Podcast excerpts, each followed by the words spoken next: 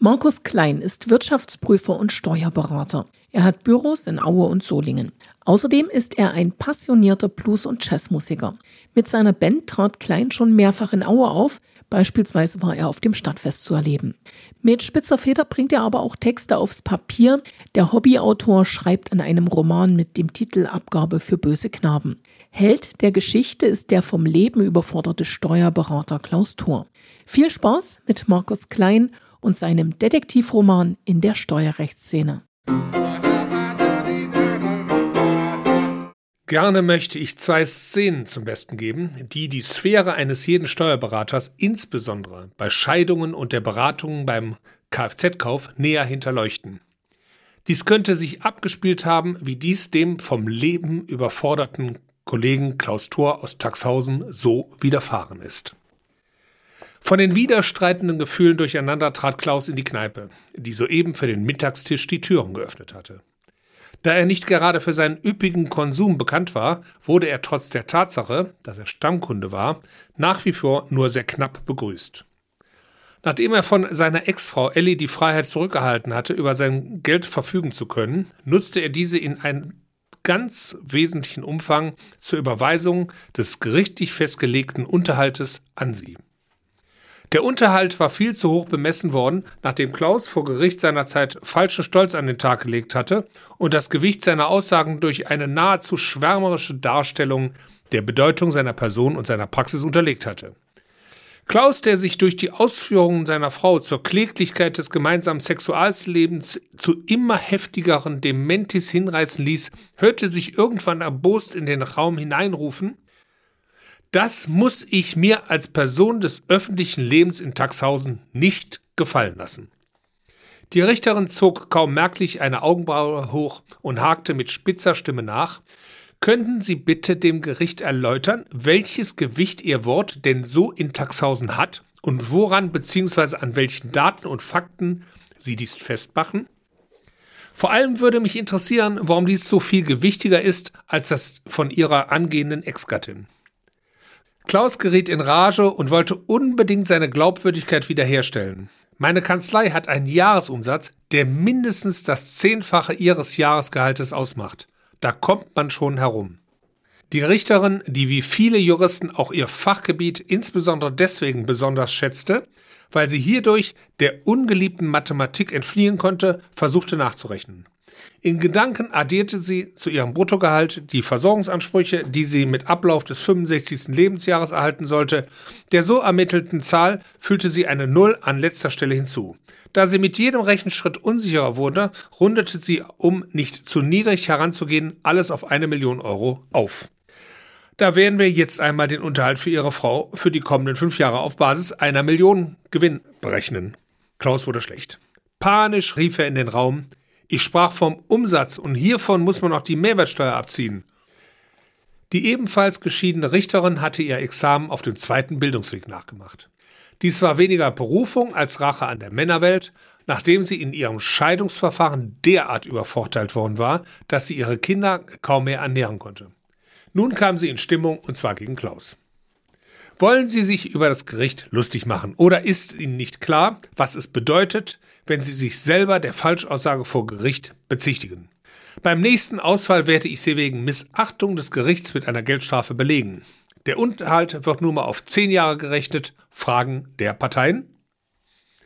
Klaus hatte keine Fragen mehr. Den Rest der Verhandlung bekam er nicht mehr mit. Er sah nur noch auf das Gesicht seiner nunmehr geschiedenen Ex-Frau, die er Glück kaum fassen konnte. Ganz offensichtlich war dies ein würdiger Ersatz für die niemals erhaltenen Preisgelder für unzählige Kreuzworträtsel. Klaus, der zur Vorbereitung auf die finanzielle Auseinandersetzung im Scheidungsverfahren hin alle wirtschaftlichen Daten seiner Kanzlei möglichst schlecht und pessimistisch gerechnet hatte, stand nun auf verlorenem Posten. Nicht nur, dass Ellie unangemessen viel Gehalt bekam, diesen bekam sie nun auch noch sehr lange. Weiterhin hatte seine Bilanzierungspolitik auch extrem negative steuerliche Wirkungen. Klaus dachte darüber nach, wie extrem geschäftsschädigend es wäre, wenn herauskäme, dass er seine eigenen steuerlichen Angelegenheiten derart ungeschickt erledigte. Aus diesem Grund konnte er sich einen Vollrausch im Kircheck schlicht und ergreifend nicht leisten. Beim Blick in die Karte stellte Klaus fest, dass genau dies auf den Cognac zutraf. Dann fielen ihm die bereits erhaltenen 10.000 Euro Anzahlung von seinem Mandanten ratlos ein und er genehmigte sich außer der Reihe einen solchen zu genehmigen. Als dieser nicht die gewünschte Wirkung zeigte, beschloss Klaus, einen weiteren Schnaps zu bestellen. In der Karte, die er wieder angefordert hatte, fand er einen Trester, der deutlich billiger war. Der Aushilfskenner notierte einen William und brachte wieder einen Cognac, den er auch in Rechnung stellte. Als Klaus gerade hierüber einen Disput beginnen wollte, öffnete sich neben ihm die Kneipentür. Herein trat Mandant Ulrich ratlos. Jener fand, nachdem sich seine Augen nach der Helligkeit draußen an die Dunkelheit im Lokal gewöhnt hatten, sofort seinen Steuerberater mit einem großen Cognacschwenker mit einer bräunlichen Flüssigkeit gefüllt am Tresen und trat auf ihn zu. Schmeckt es? Haben Sie schon gegessen? Klaus war es todpeinlich, tagsüber während der Öffnungszeiten seines Büros am Tresen seiner Kneipe von einem Mandanten aufgefunden zu werden, während er sich offensichtlich an hochprozentigen Getränken auf nüchternen Magen betrank. Er meinte daher bloß, es ist nur ein Digestiv und ich muss jetzt los. Ulrich ließ sich nicht so einfach abwimmeln und fragte daher, wie weit sind denn die Ermittlungen, mit denen ich Sie beauftragt und gut honoriert habe, denn gediehen? Klaus belog ihn mit den Worten, ich war heute Morgen sofort im Finanzamt vorstellig geworden, dort habe ich aber niemanden angetroffen. Nun hoffte er, Ulrich hätte wirklich Dreck am Stecken, da dieser dann mit Sicherheit nie das Finanzamt aufsuchen würde und seine Aussage niemals würde kontrollieren können. Im Übrigen glich Klaus die Leistung des Morgens und den Eindruck, den er angetrunken in der Kneipe hinterließ, mit den Erwartungen seines Mandanten ab. Schließlich hatte er stolze 10.000 Euro angezahlt. Klaus Frust kehrte schlagartig zurück. Nachdem Klaus einen weiteren Cognac bestellt und getrunken und dafür zwei gegen seinen Willen gezahlt hatte, begab er sich endlich in sein Büro. Seine Mitarbeiter waren bei seinem Eintreffen bereits in der Mittagspause. Klaus fragte nach der Begrüßung gewohnheitsmäßig, war irgendetwas in der Post, wen soll ich zurückrufen? Andrea Formularia suchte nach Worten und entschied sich dann, das Problem direkt anzusprechen. Chefchen, Sie haben wohl nicht mehr an den Termin mit Herrn Planmann gedacht. Er hat eine Dreiviertelstunde auf Sie gewartet und wollte dann im Kircheck eine Kleinigkeit essen gehen. Klaus zuckte schon wieder zusammen, als ihm wieder einfiel, dass er genau dort noch vor kurzem Hochprozentiges zu sich genommen hatte. Er war froh und glücklich, dass Planmann ihn dort nicht erwischt hatte. Andererseits wollte er auch nicht, dass seine Mitarbeiter mitbekamen, dass er eine Fahne hatte. Um das Gespräch abzukürzen, sagte er einfach, ja, stellen Sie ihn mir durch. Dann ging er umgehend in sein Büro durch. Kurz darauf rief Andrea hinein, er ist wohl noch im Kircheck. Was wäre, wenn er dort nun ratlos traf und mit ihm dort über ihn sprach? Dies war hoffentlich nicht der Fall und außerdem, wer will freiwillig etwas mit Ulrich zu tun haben, dachte er. Eine halbe Stunde später erreichte er Planmann und entschuldigte sich mit einer Unpässlichkeit und versprach, ihn noch am Nachmittag zu besuchen.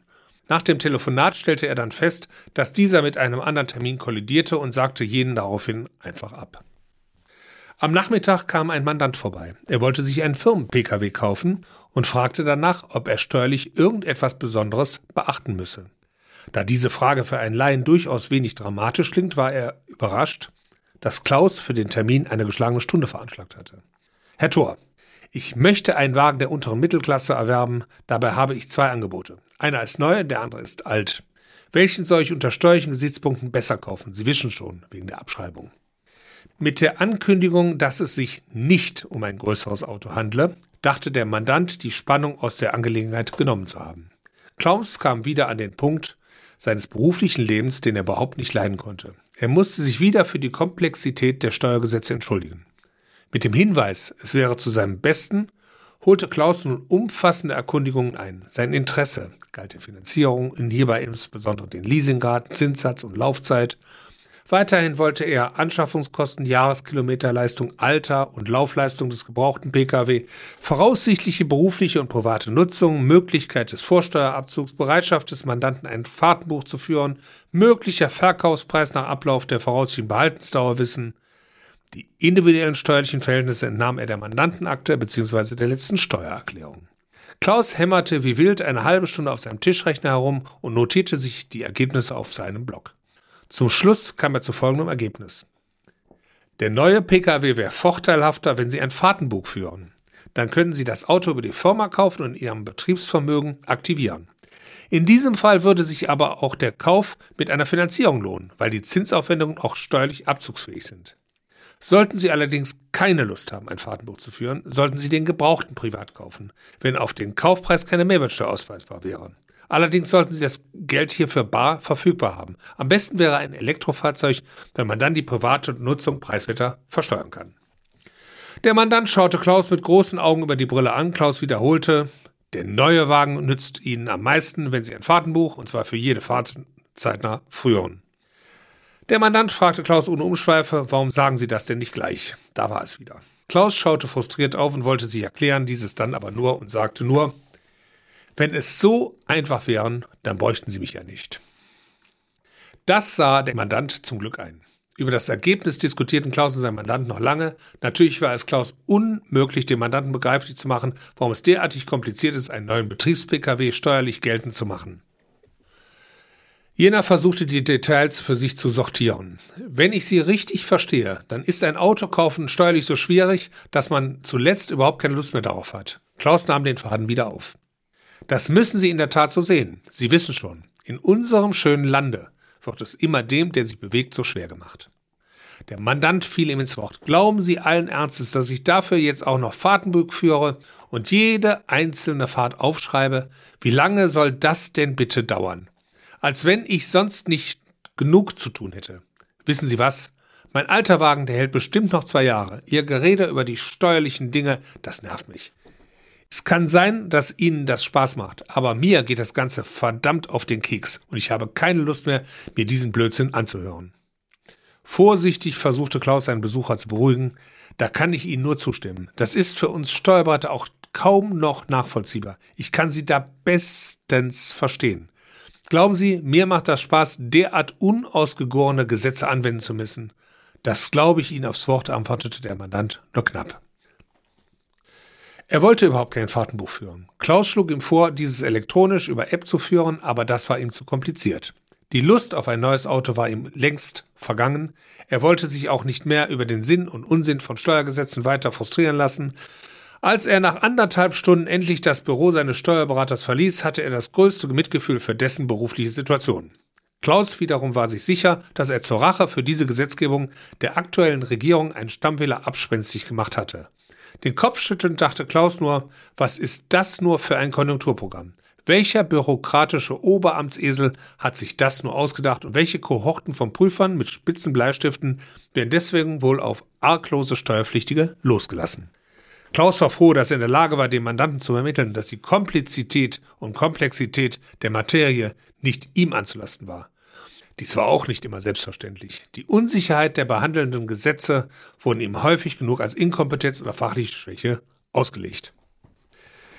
Erst vergangene Woche hatte er in einer Scheidungsangelegenheit eine gegenteilige Erfahrung gemacht. Nachdem Klaus mal wieder mehr erfahren hatte, als ihm auch im Hinblick auf die unangenehmen Erinnerungen an seine eigene Scheidung lieb gewesen wäre, wurde die Situation brisant. Die Mandantin, die zunächst nicht folgen und später sich nicht mehr beruhigen wollte, war bei den schenkungssteuerlichen Folgen des gesetzlichen Güterstandes schlicht gedanklich ausgestiegen. Emotional durch ihre Lebenssituation überlastet, wollte sie nicht nur von Klaus, der sich aus ihrer Sicht auf ihre Kosten wichtig tun wollte, für verblödet gehalten werden. Allerdings war Klaus auch außerstande, sich anmerken zu lassen, wie richtig sie seine Antipathien ihr gegenüber einschätzte. Sie erinnerte ihn nur allzu sehr an Ex-Frau Ellie. Deren Szenen vor den Scheidungsanwälten waren legendär. Immer wieder wurden die Verhandlungen wegen ihrer niemals endenden Weinkrämpfe unterbrochen. Als ihr dann der eigene Anwalt einmal sagen musste, dass ihre Vorstellungen in diametralen Gegensatz zum geltenden Recht standen, täuschte sie einen Nervenzusammenbruch vor.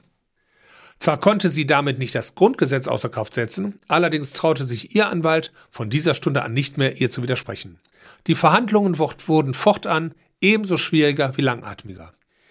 Ihm kam diese Person immer widerwärtiger vor, weil ihr Gedankengut so stark mit dem von Ellie übereinstimmte.